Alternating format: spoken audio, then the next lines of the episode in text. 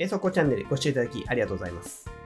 今回の瞬間演作文なんですが、SVOC の一種なんですが、SVOC の C のところに to 不定詞が入るという特殊な文系をやっていきたいと思います。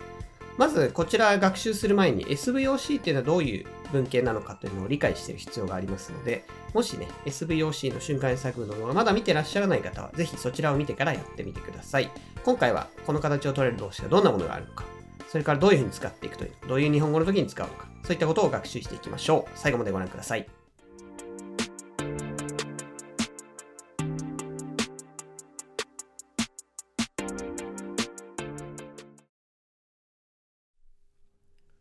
最初の状況ですが、こちらは子育てに関する奥さんの愚痴みたいな文章ですね。はい。文章はこちらです。うちの旦那にも休みの日ぐらいは子供の面倒を見てもらいたいと思っています。うちの旦那にも休みの日ぐらいは子供の面倒を見てもらいたいと思っています。もう一回いきます。うちの旦那にも休みの日ぐらいは子供の面倒を見てもらいたいと思っています。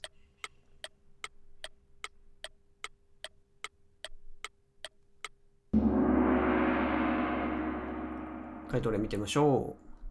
I want my husband to take care of our kids on his day off. I want my husband to take care of our kids on his day off.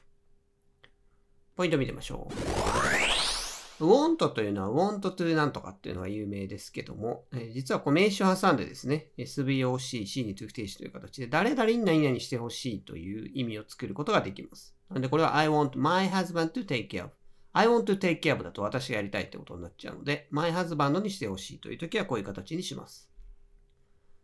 5位ですが、面倒を見る、take care of を使っておりますが、他にも look after でもいいと思います。お休み、これ一般的に day off と言いますね。ただ、週末がお休みの人はもちろん on, on the weekend、ね、ウィークエンドでもいいと思います。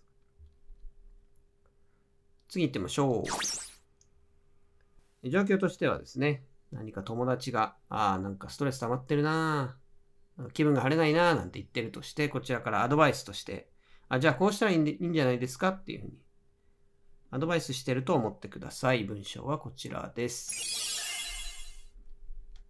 気分転換に何か新しいことでも始めてみたらいいと思いますよ。気分転換に何か新しいことでも始めてみたらいいと思いますよ。もう一回いきます。気分転換に何か新しいことでも始めてみたらいいと思いますよ。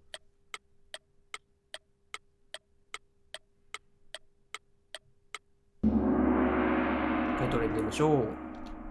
I recommend you to start something new for a change. I recommend you to start something new for a change. ポイント見てみましょう。recommend これはおすすめするという意味ですが、これもね、この形 SVO に C に to 不定詞という形取れるんですが、他にもざっと説 SVO、動詞の直後にざっと説と動名詞も可能なんですね。まあ、ちょっとこう、注意点としては SVOC で O、C、C に to 不定詞っていう形なんですけども、レコメンドで SVO にね、動詞のすぐ後ろに来るときは I recommend to study じゃないですね。recommend studying。動名詞が来ると。割と間違いやすいんですけども、ただまあこれ全部意味は一緒なので、ざっと説なりこの SVOC のシーンという不定詞の形なり、これが使いこなせるようにしておけば、この動名詞の形ですね。特に使わなくても日常生活ではね、あの必要ないと思います。他の文法のとこですが、something に everything とか something とか anything とか、なんとか thing って名詞ありますけども、これ名詞なんで形容詞つけることはできるんですが、形容詞がね、後ろにつくという性質があります。everything new, everything good とかね。something bad 後ろの方にね、形容詞がつくという性質があるので注意しておきましょう。それから気分転換にというのは for change という熟語がありますが、他にも to refresh、リフレッシュするためにとしてもいいと思います。次行ってみましょう。次は、今、そのまたコロナの話ですが、緊急事態宣言とかいうのがね、出てましたけども、その緊急事態宣言の話を友達としてるとこですね。あれどうなんだろうな。結局ね、まあ1ヶ月経ってどうにかなるんですかねみたいな話をしてると思ってください。文章はこちらです。結局、緊急事態宣言は延長されるんじゃないですかね。結局、緊急事態宣言は延長されるんじゃないですかね。もう一回いきます。結局、緊急事態宣言は延長されるんじゃないですかね。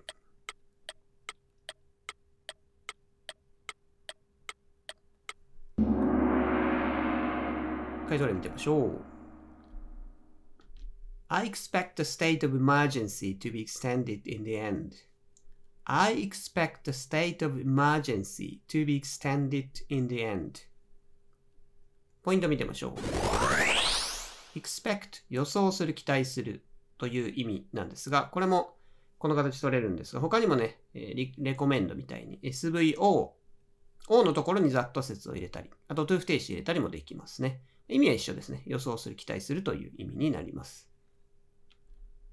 to 不定詞の中、この文の場合ですね、to be extended 緊急事態宣言が延長されるという受け身になっているので B プラス過去分詞 to be extended という形になっています。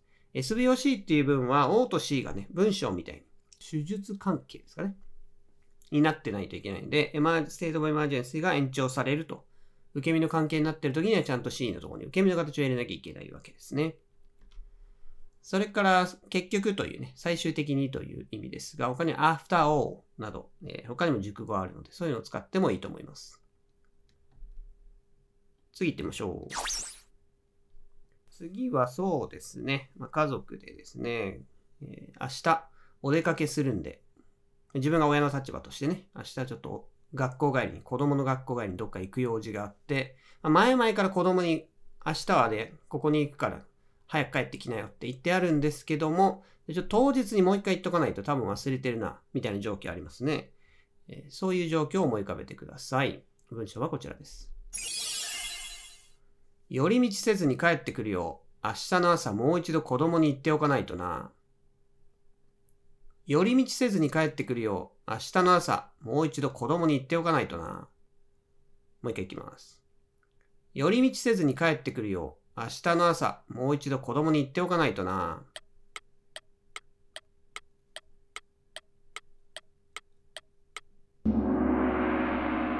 回答例見てみましょう。I should remind my child to come straight home tomorrow morning. I should remind my child to come straight home tomorrow morning. ポイント見てみましょう。Remind という動詞ですね。これ非常に便利なんですけども、前言ったけどもう一回言っとくかなと。忘れてるかもしれないから念のためもう一回言っとこう。みたいな意味なんですね。あ訳し方で言うとこう催促するという意味にもなりますし、まあ、改めて言う、改めて知らせるっていうニュアンスですね。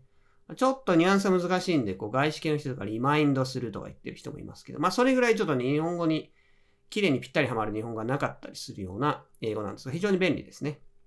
使い方としては他にリマインド人、オブもの。これで人に何か思い出させる。Oh, this reminds me of my childhood. みたいな感じですね。これは自分の子供時代を思い出させてくれる懐かしいなみたいなニュアンスで使うこともできます。それから、寄り道という表現です。come straight home. straight は副詞もあるので、come straight home と。straight home も副詞なんですが、こういう表現を使ってますが、他にも without stopping by anywhere どこに立ち寄ることもなくという言い方をしてもいいと思います。次行ってみましょう。次は、外人の友達が、アメリカ人の友達がいるとして、こうよくね、喋ってて、英語の練習にもなるし、ということで喋ってるなんていう状況で、まあでもこう友達なんだけど、英語が間違ってたら直してもらいたい。ね、直してくださいって頼んだりすることありますね。そういう文章です。文章はこちらです。アメリカ人の友達に自分の英語が間違っていたらどんどん指摘してくれと頼んだ。アメリカ人の友達に自分の英語が間違っていたらどんどん指摘してくれと頼んだ。もう一回いきます。アメリカ人の友達に自分の英語が間違っていたらどんどん指摘してくれと頼んだ。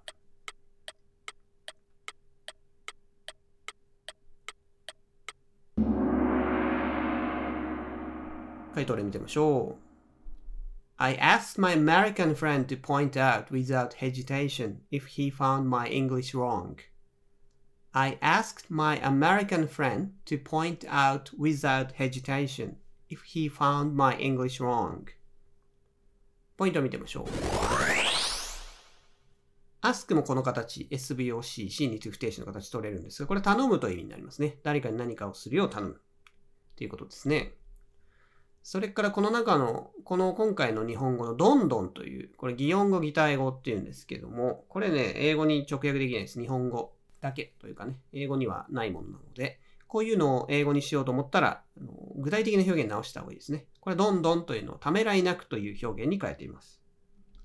それから自分の英語が間違っていたらという部分、if のとこですが、he found my English wrong. これは SVOC、O が C だとわかると。find の SVOC の形使ってますが、他の表現としては if I made a mistake in English もちろんね、英語でミスをしたらという言い方にしてもいいと思います。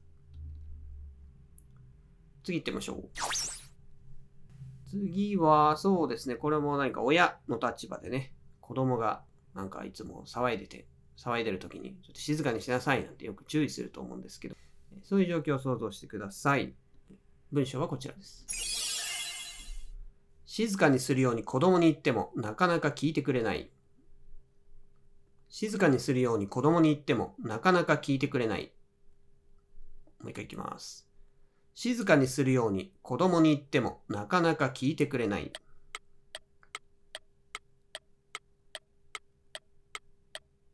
はい、トレ見てみましょう。Even if I tell my kids to be quiet, they seldom listen to me. Even if I tell my kids to be quiet, they seldom listen to me. ポイントを見てみましょう。tell ですね。これも SVOC、この to 不定詞の形取れるんですが、伝える。普通は伝えるなんですけど、これだと命ずるっていう感じになりますね。A 辞典引くとね、オーダーと同義語と書いてあったりするので、結構強い感じですね。誰かに何かするよう命じるっていうね。ちょっと tell の伝えるという意味。SVO で使うと伝えるになるんですが、それと意味が違うので注意した方がいいですね。5位ですが、even if これはたとえ何々でもという意味になりますね。たとえ言ったところで、そういうニュアンスの時に使います。それから、聞いてくれない。聞くというね、動詞いろいろありますね。hear とか、えー、listen。あと、尋ねるっていうのは ask とか。この辺たまにごっちゃになる方がいるんですが、耳を傾ける。真剣誰かに耳を傾けるっていう意味だと listen を使います。で、ここでは意味上、聞いてくれるという、聞くっていうのは結局ね、従わないという言い方もできるので、従うという動詞だと obey っていうのもありますね。ちょっとなんか親が偉くて子供が必ず従うものみたいな、部下とね、上司みたいなニュアンスも出ますけども、まあ、obey でもいいと思います。次行ってみましょう。次はか、まあ、友達がいてですね、友達がやや元気がないと。どうしたんだろう。最近元気がないねっていう状況を想像してください。そしてその友達はね、友達についてこう心配しているというとこですね。文章はこちらです。何か悩みがあるのか、彼女に聞いてみた方がいいよ。何か悩みがあるのか、彼女に聞いてみた方がいいよ。もう一回いきます。何か悩みがあるのか、彼女に聞いてみた方がいいよ。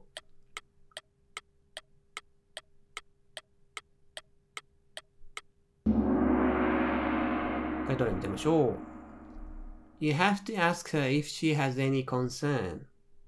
You have to ask her if she has any concern. ポイントを見てみましょう。ask っていうのは先ほど言ったように、え、誰々に何々することを頼む。SVOC に C に to 不定詞だと頼むという意味なんですが、SVOO。SVO っていうのは誰かに何かを、名詞が2つ続くんですけども、その場合には尋ねるという意味ですね。頼むという意味じゃないんですね。文型によって意味が違うっていう動詞もね、あるんですね。want みたいに、どういう文型でも want to でも want 誰々 to でも結局何々にしたいというね。そういう意味が変わらない動詞はいいんですけども、ask は SVOC の C に to 不定詞だと頼む。SVO だと尋ねる。tell も SVO だと伝える。SVOC だと命ずるになるので、これ間違っちゃうと全然違う意味に伝わるので注意しましょう。それから、concern。悩み事という意味ですね。懸念っていう意味の名詞です。他に worry も名詞あるので、これを使ってもいいと思います。最後言ってみましょう。次は、そうです。日本っていうのは非常にこうマナーみたいにうるさいと思いますけども、こうこう、こうしなきゃいけない。法律では決まってないけど、こうしなきゃいけない、こうした方がいい。暗黙の了解みたいのがありますが、そういった暗黙の了解の一つです。文章はこちらです。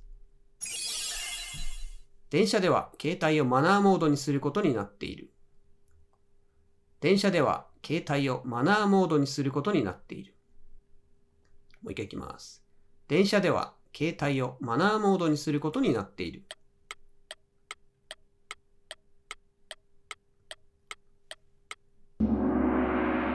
回答例見てみましょう。You're supposed to set the mobile phone to silent mode when you are on a train. You are supposed to set the mobile phone to silent mode when you are on a train. ポイント見てみましょう。Be supposed you are supposed to この、ここの部分ですね。これ SVOC、C に通定式、今回やってるものの受け身の形にすると B 過去分詞 to って形になるんですね。